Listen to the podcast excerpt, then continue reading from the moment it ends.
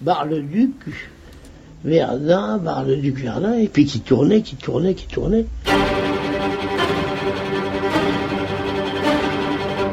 Maurice Ravel conduit son camion sur la voie sacrée.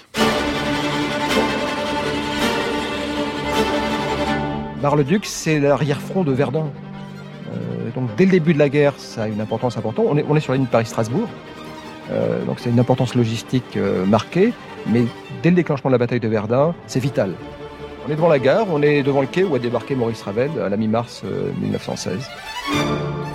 Ravel ne cherchait pas à être plus patriote qu'un autre, mais la guerre, en élevant une menace mortelle sur le pays, avait mis au jour ce que la France avait déposé en lui de naissance et qui avait grandi avec les années. Si malingre qu'il fût, il ne pouvait pas ne pas être du combat. D'autres fuyaient le front, lui fuyait l'arrière. Sa première affectation à proximité de la bataille fut Bar-le-Duc, d'où partait la voie sacrée en direction de Verdun. Juché sur son camion, il participa au ravitaillement de la ville et il se trouva bien de son rôle de rouage utile dans une bataille hautement symbolique. C'est d'être écarté de cette fonction par la fatigue nerveuse et la bureaucratie militaire qui le firent tomber en dépression. La guerre donna à Ravel des occasions de plonger dans le cafard, mais aussi bien des preuves de son courage. Il n'aimait pas en parler, semblable en cela à la plupart de ses camarades, il se trouve que l'intégrale de sa correspondance vient de paraître, qui documente précisément cette période 14-18. Michel Bernard l'avait exploré peu avant dans un petit livre pénétrant, Les forêts de Ravel. Le métier de Michel Bernard qu'on va entendre était sous-préfet. Mais en même temps qu'il administrait ses arrondissements, il explorait en amoureux le corps de la France. Le public de ses livres aux éditions de la Table Ronde s'est peu à peu élargi. Il a rangé son uniforme. Il s'est installé pour ne rien faire d'autre qu'écrire, dans sa ville de Bar-le-Duc. Nous lui avons demandé de nous y guider dans les pas de Maurice Ravel. La marche de l'histoire. Jean Lebrun sur France Inter. Mars 1916, Michel Bernard, Maurice Ravel arrive ici, en uniforme, alors qu'il a 41 ans et qu'il est tout petit, qu'il aurait pu euh, échapper à l'uniforme. Et il arrive dans cette ville qui est la vôtre, en d'autres temps, ça aurait pu lui plaire. Oui, euh, une, petite ville de province euh, charmante, euh, une ville de préfecture, dimension modeste, mais avec l'ensemble des services de la République. une vie bourgeoise avec des activités culturelles, une, certaine, une certaine tenue. C'est l'ancienne capitale des ducs de Bar.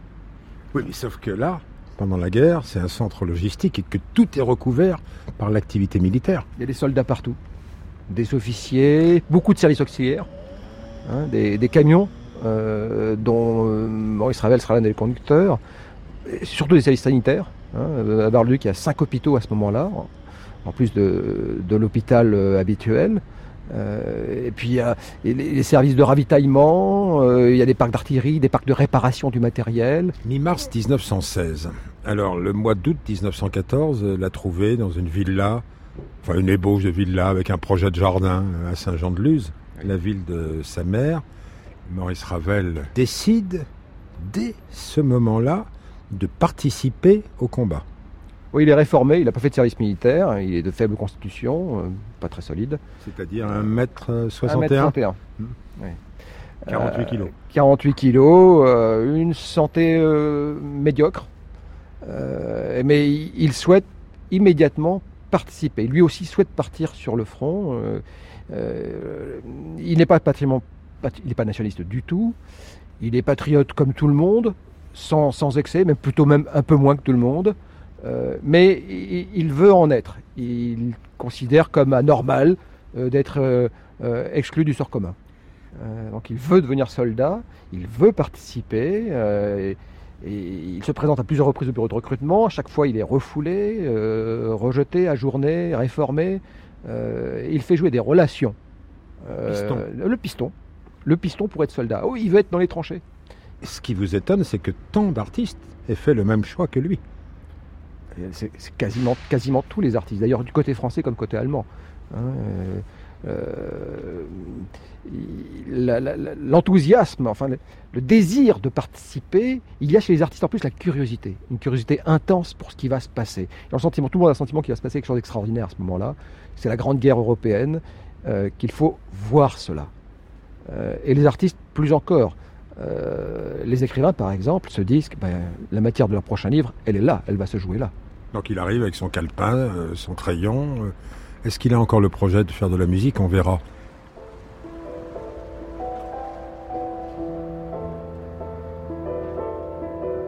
Ici, le trio en la mineur, Ravel l'a achevé en un temps record en 1914, pressé qu'il était de s'engager.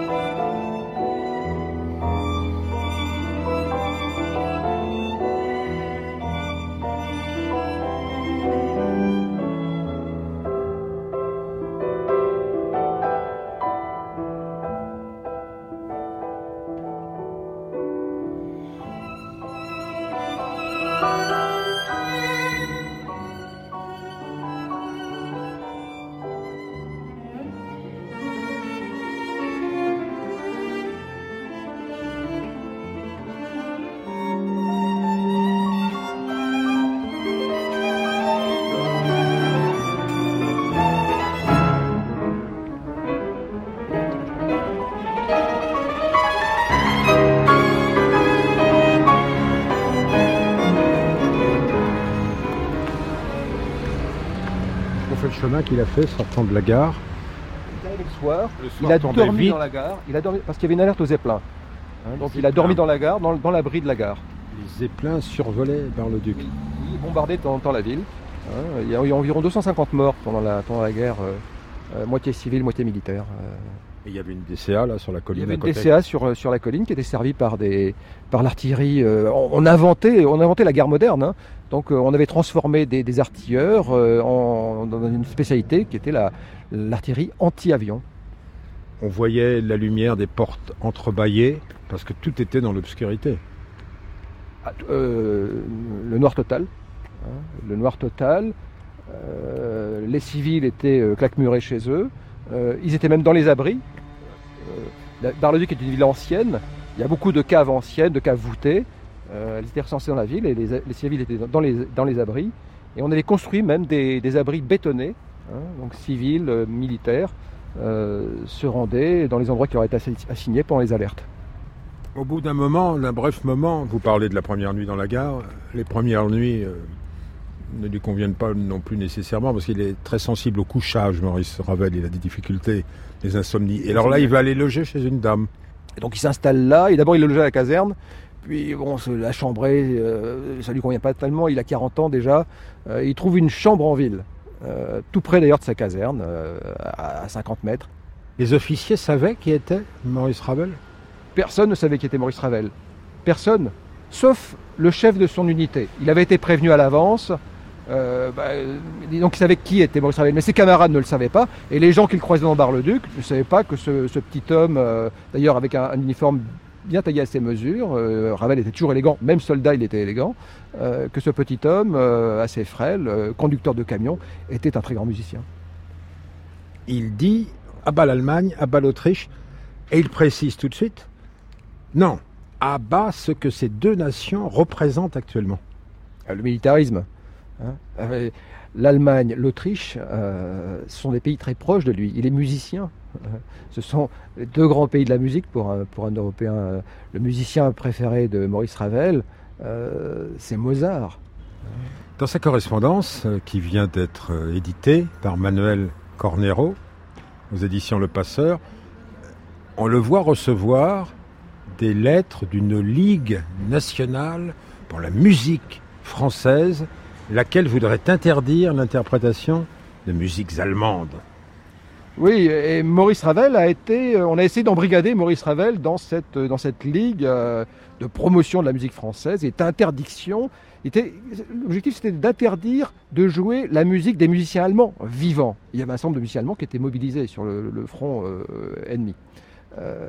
et Maurice Ravel a refusé. Hein, notamment Schoenberg. On voulait interdire la musique de Schoenberg.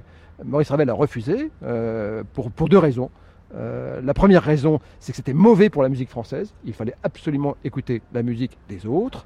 Hein. Et puis la deuxième raison, c'est qu'il trouvait absurde que euh, ce conflit qui avait un caractère provisoire, dramatique, effroyable, mais qui avait un caractère provisoire, entre deux grandes civilisations, la germanique et la latine, puisse traverser également la musique. C'était hors de question pour lui.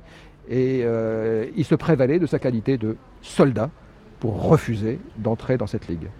C'était Saint-Saëns qui animait la ligue. Et il disait de Saint-Saëns, c'est dommage qu'il n'ait pas tourner des obus pendant la guerre, ça aurait été excellent pour la musique française. Oui, c'est assez injuste pour le grand musicien qui est, Saint-Saëns. Euh, et puis ça marque bien aussi l'humour de, Maurice Ravel, euh, euh, qui avec un côté un peu pincé, peut-être un, peu britannique comme ça, est quelqu'un qui avait beaucoup d'humour. La marche de l'histoire, Jean Lebrun sur France Inter. Nous sommes un panneau l'indique, Michel Bernard, au début de la voie sacrée, qui va de Bar-le-Duc à Verdun. Vous nous disiez que Verdun pompait toutes les énergies de Bar-le-Duc et, de la France entière à, bien des égards. Ravel va conduire une camionnette et un camion.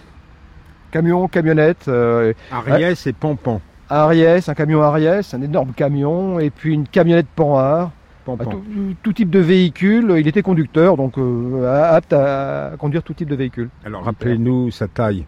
1m61. Ah et, le camion, euh, c'était... Euh, Des monstres. oui. Des monstres, pas de direction assistée, pas de cabine. Hein, le, le, conducteur est explosé au vent, au gel, à la pluie, à la neige une boîte de vitesse qui demandait une force herculéenne.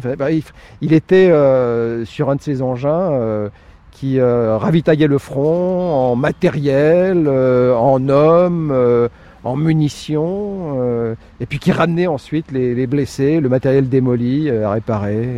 Et il avait un accoutrement qui le faisait tripler de volume. Alors il voulait être aviateur, mais il avait été servi. On, lui a mis une tenue d'aviateur, c'est-à-dire une, peau de bête, hein, une police qui lui faisait ressembler à un ours. Hein, le casque sur la tête, le masque à gaz au côté, euh, et il pouvait conduire comme ça 20 heures par jour euh, euh, pour alimenter le front de Verdun, permettre aux combattants qui étaient assurer la défense de Verdun de tenir. il passait sur cette route un camion toutes les 13 secondes. Le régime, c'était 15 km à l'heure, pas plus, pas moins. Si un camion tombait en panne, on le poussait au fossé. Il y avait le long de la route des centaines, des milliers de territoriaux qui, en permanence, jetaient du calcaire concassé sous les roues pour assurer le, le, le roulement. Eh non, la route n'était pas goudronnée. Au début de la bataille, on a hésité. Quand, on a su que les Allemands allaient attaquer là, on s'est dit est-ce qu'on a le temps de goudronner? Non, on n'avait plus le temps de goudronner la route. Donc il n'y avait qu'une solution. Eh bien, c'était de, l'alimenter régulièrement en cailloux, euh, de manière à assurer euh, un roulage satisfaisant pour les véhicules. Monsieur Vincent. avec 3700 euh, camions qui faisaient la Noria, Bar-le-Duc, Verdun, par le duc Verdun, et puis qui tournait, qui tournait, qui tournait. Alors la route en espace de quelques jours, foutu Et eh bien Pétain a fait installer des carrières à Badelincourt, euh, au machin, comment, euh, enfin dans les, tout le long de la route de Bar-le-Duc, il a fait des carrières, il y avait des forçats qui étaient là-dedans, des punis de travaux publics, avec les grandes casquettes, là, tout ça qui était pour extraire la pierre. Alors ils ont fait des petites voies ferrées ils avaient fait des chargements, des silos à pierre. Ils venaient avec les wagonnets, ils versaient le silo et quand les camions arrivaient, ils se mettaient en dessous, on ouvrait le silo et ils allaient mettre ça sur la route. Fait qu'ils ont élargi la route en même temps qu'il a réparé, ils élargissaient la route. Mai 1916, Michel Bernard, Ravel fait le va-et-vient, sur la voie sacrée, conducteur juché sur son engin, et ici nous sommes un peu en retrait par rapport à la voie sacrée, dans un château, les Monts Héron, qui est devenu un hôpital, et où il se retrouve. il passe ici une dizaine de jours, euh, il est affecté comme conducteur, toute main, il conduit une ambulance, euh, à un moment donné il conduit une camionnette pour transporter du charbon, pour alimenter le, les, chaudières du château transformées en hôpital. Il est, c'est une sorte de factotum. Il aide de temps en temps à transporter les blessés lorsqu'il y a un arrivage du front, il y en a tous les jours. Euh, Et il a le sentiment là d'être vraiment, vraiment très utile. Et puis il est tout près du front. Euh, la canonnade est permanente. euh, les obus ne parviennent pas jusqu'ici, mais le bruit, et, le bruit de la canonnade est permanent. C'est un archipel de miséricorde ici. Euh, arrivent tous les débris de la bataille, des hommes brisés, beaucoup de malades, des hommes qui, qui, qui ont les, pansements des premiers secours, tout taché de sang, et qui viennent ici trouver, eh bien peut-être l'opération qui va sauver leurs membres, leur sauver la vie. Euh, c'est un, un lieu qui, qui retentit de plaintes, parfois de, de cris, d'une grande misère humaine, mais en même temps du secours, euh, de, de l'assistance, de la propreté, des soins. Mais Maurice Ravel était incognito, enfin, les, ses camarades ne l'identifiaient pas. C'était un soldat lambda. Euh, euh, il ne l'identifiait pas, et peut-être, mais peut-être qu'un soir, lorsqu'il est entré dans le château, et qu'il a vu ce piano dans le vestibule, et qu'il s'est mis à jouer, il l'a raconté, il l'a écrit, qu'il s'est mis à jouer Chopin, peut-être que parmi le personnel, euh, peut-être parfois, peut-être parmi les, les, les blessés, il y a quelqu'un qui s'est rendu compte que là, il y avait un grand musicien dans le château. Il savait sans doute pas qui c'était, Un dimanche après-midi, il le raconte dans sa correspondance, vous le racontez dans votre livre à partir de la correspondance. Il voit donc un, piano et pas n'importe quel piano dans le vestibule du château. Quel piano? Un piano est rare. Une coïncidence, une marque assez répandue, mais c'est une coïncidence formidable pour Ravel parce que il joue sur des pianos de la maison Erard. La maison Erard lui fournit, lui fournissait un piano. Euh, et c'était sa marque préférée. C'était les, les pianos sur lesquels il composait, sur lesquels il travaillait et sur lesquels il aimait euh, jouer. Dans sa correspondance, il dit Alors je me joue, je me joue du Chopin. Et il ajoute à propos de Chopin que c'est la musique, je crois que c'est la musique que je préfère. Ravel dit je me joue, oui, il joue pour lui-même. Pendant un an, il a, il a plus fait de musique. Pendant plus d'un an, il a plus fait de musique. Ni composition, évidemment, ni même interprétation. Euh, il était soldat, il, avait appris la mécanique, il conduisait des camions. Et là, en voyant ce piano, ça a été plus fort que lui. Euh, il a soulevé le couvercle et il s'est mis à jouer. Il a vraiment joué pour lui-même. Mais quand on joue pour lui-même, pour soi-même, forcément, on joue un peu aussi pour ceux qui sont là. Et il y a dans le château à ce moment-là des dizaines d'hommes et de quelques femmes aussi, des dizaines d'hommes qui sont du personnel médical et aussi les blessés et les malades. Donc ils l'ont entendu. Il joue pour lui-même, mais les autres l'ont entendu. Et ils ont entendu Chopin interprété par Maurice Ravel. Je n'ai pas lu dans la correspondance qu'il est revenu le lendemain, jouer de nouveau. Ça, j'ai imaginé. Il revient à la musique à ce moment-là, c'est clair, il le dit. Euh, on peut très bien imaginer que le lendemain, il se débrouille pour revenir dans le château et jouer à nouveau.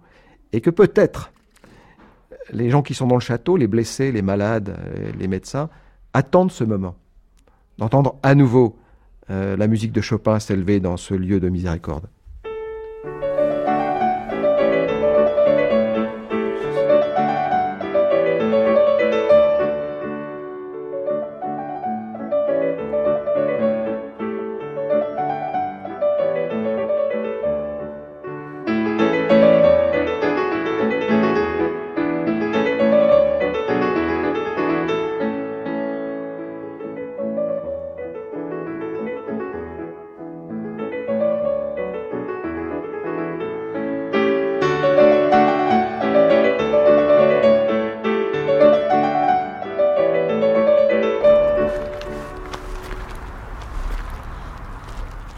Et un jour, Adélaïde, on n'a pas dit Michel Bernard qui était Adélaïde. C'est sa camionnette Panhard. Adélaïde tombe en panne. Et euh, le voilà qui se retrouve, un petit peu comme euh, nous, dans, dans une clairière. dans la forêt de Mar, euh, près de Verdun, euh, tout près du front, là, tout près de- du fort des, des Bois Bourrus. Euh, il est dans la zone de, tout près de la zone des combats. Temps, il y a un obus qui s'égare. Et là, dans cette clairière, il y a un échelon euh, euh, où se trouvent des, cuistots, euh, des mécaniciens, des gens de l'artillerie. C'est un lieu où, de soutien, hein, d'intendance, de réparation. Et comme sa camionnette ne peut pas aller plus loin, il attend une pièce pour qu'elle puisse redémarrer. Et il attend, il attend, les jours passent, il reste huit jours pris en quelque sorte en pension par ce campement de, soldats, de logisticiens.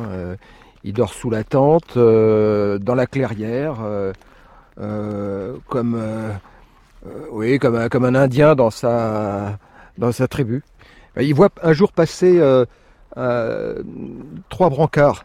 Euh, ce sont des, victimes de la bataille euh, qu'on ramène à l'arrière, sans doute pour les inhumer, et sont trois Marocains.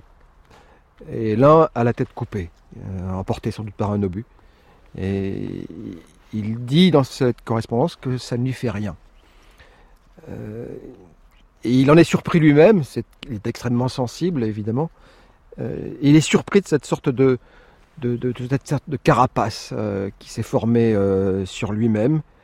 Euh, alors, c'est quand même significatif. Il dit ça ne me fait rien, mais il l'a vu. Mais la carapace se déglingue quand même peu à peu. Bon, il va être mis en retrait des lieux les, plus dangereux. Le fait d'être en retrait va être pire pour lui que d'être dans les zones de danger. Oui, il est dans une zone d'arrière-front, euh, en dessous de Bar-le-Duc, euh, un endroit où on répare le, matériel, on peint des camions. D'ailleurs, on l'affecte à peindre un camion. Il a affaire à des sous-officiers un peu bornés, euh, qui se moquent de, ce, petit musicien. et là, il est, effectivement très déprimé, d'autant plus que sa mère est, morte un peu auparavant. En janvier 1917. Oui, et, il, est, il est désespéré. Le cafard est, profond, il, est le cafard du soldat, euh, ce que connaissaient la plupart des combattants, l'ennui, euh, la tristesse, euh, l'horreur dans laquelle ils vivent, l'inconfort évidemment, et puis ce, drame personnel qui est la perte de sa mère adorée. Il était extrêmement angoissé, ça faisait partie de sa dépression, à l'idée qu'il était fini pour la musique. Et puis il a ce passage au Mont Héron où il joue du piano, ça revient. Euh, il est démobilisé, enfin il est réformé. Euh, il est accueilli par sa marraine de guerre à Lyons-la-Forêt euh, au mois de juin 1917. Et là, il compose. C'est reparti. Et il compose le tombeau de Couperin.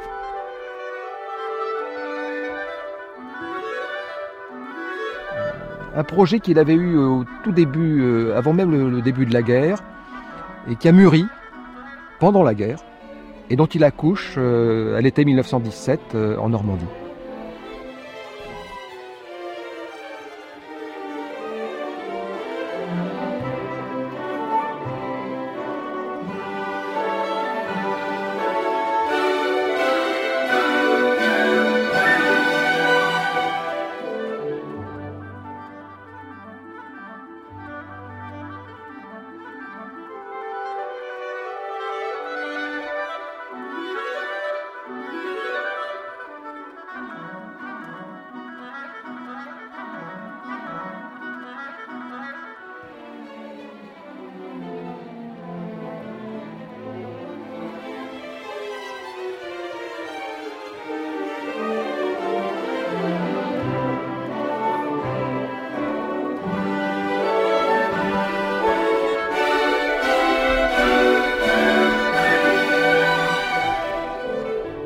Moment de la victoire, euh, Ravel euh, y participe peu.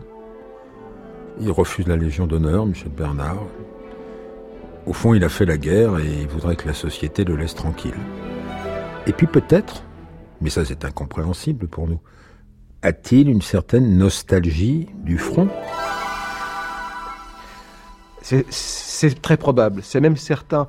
Euh, au milieu des années 20, il adresse une lettre, euh, comme on faisait un, portrait de lui à son ami Manuel de Falla, le, musicien espagnol. Et ce portrait qu'il envoie dans, vers 1925, c'est lui en soldat. Et il signe Maurice Ravel à son ami Manuel.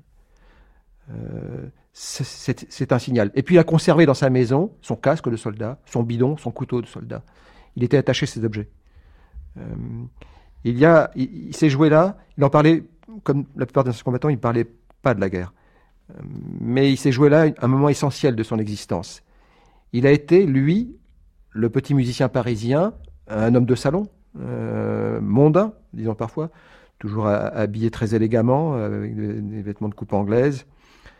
il a été courageux, il le sait. Il a été courageux. Il n'était pas obligé d'y aller, il a voulu. il a fait ses preuves. à un moment donné, il a été, il s'est élevé au-dessus de sa condition. Et il en a eu le sentiment très, très net. Je crois que c'est, c'est un sentiment partagé par tous ceux qui ont subi cette épreuve. Lui d'autant plus qu'il a été volontaire.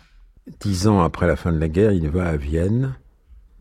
Et vous avez regardé de très près l'histoire du fameux concerto pour la main gauche qu'il compose à l'époque pour un pianiste autrichien amputé, Wittgenstein. Euh, Paul Wittgenstein qui avait perdu son, bras euh, à la guerre, au début de la guerre sur le front russe, il était lui mobilisé dans l'armée autrichienne, d'ailleurs lui-même engagé volontaire, c'était déjà un virtuose accompli. Euh, passait commande, il était riche, c'était d'une famille d'industriels riches, il passait commande aux meilleurs compositeurs de son époque de concertos pour la main gauche, la main qui lui restait, et avec laquelle il à se, continuait à se produire en concert. Et il a passé commande à Maurice Ravel d'un concerto. Et Maurice Ravel, assez curieusement, s'est mis très vite à ce travail, alors qu'il composait euh, laborieusement, péniblement, dans la souffrance, euh, pour ce concerto, pour cette pièce qui est pourtant extraordinairement euh, difficile, extraordinairement complexe, ça a été assez vite.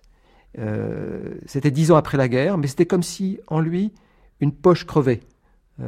J'en ai le sentiment que ces penchés-là, des impressions qu'il avait très violentes, très fortes, qu'il avait reçu dix ans auparavant et qui, sur la commande de se blesser, de se mutiler, euh, s'ouvrait. Et il se souvenait qu'il avait été soldat français et qu'il écrivait pour un soldat autrichien. Euh, et il y a dans ce concerto une intensité d'émotion, euh, notamment dans la partie de piano, exceptionnelle. C'est une œuvre qui me bouleverse, je crois que c'est très commun. et je crois que cette, cette émotion, elle vient directement euh, de ces quelques mois qu'il a passés dans la Meuse, sur le front, de cette expérience qu'il a eue euh, dans ce château des Monts-Hérons, dans cet hôpital, dans ce château transformé en hôpital où étaient les blessés de la bataille de Verdun, que l'on soignait euh, et où il a joué du piano, tandis que tout autour, la canonnade, pendant, toute une année, a rugi, a bouleversé le, paysage et a fourni un, un fond sonore permanent à, à, cet environnement euh, par ailleurs merveilleux dans lequel on se retrouve.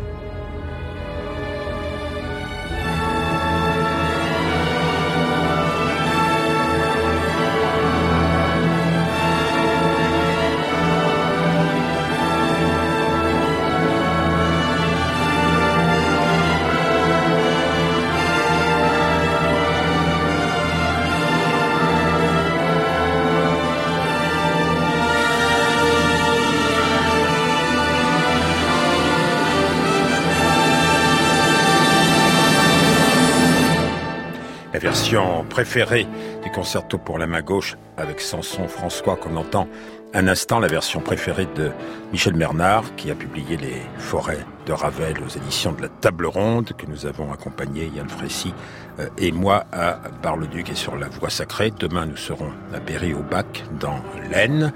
Vendredi en Alsace avec deux chanteurs, Liselotte Ham et Jean-Marie Hummel que vous pourrez retrouver en direct in vivo avec moi-même au phare de Saint-Coulon, c'est dans l'île-et-Vilaine, ce sera le vendredi 9 à 20h, qu'on se le dise.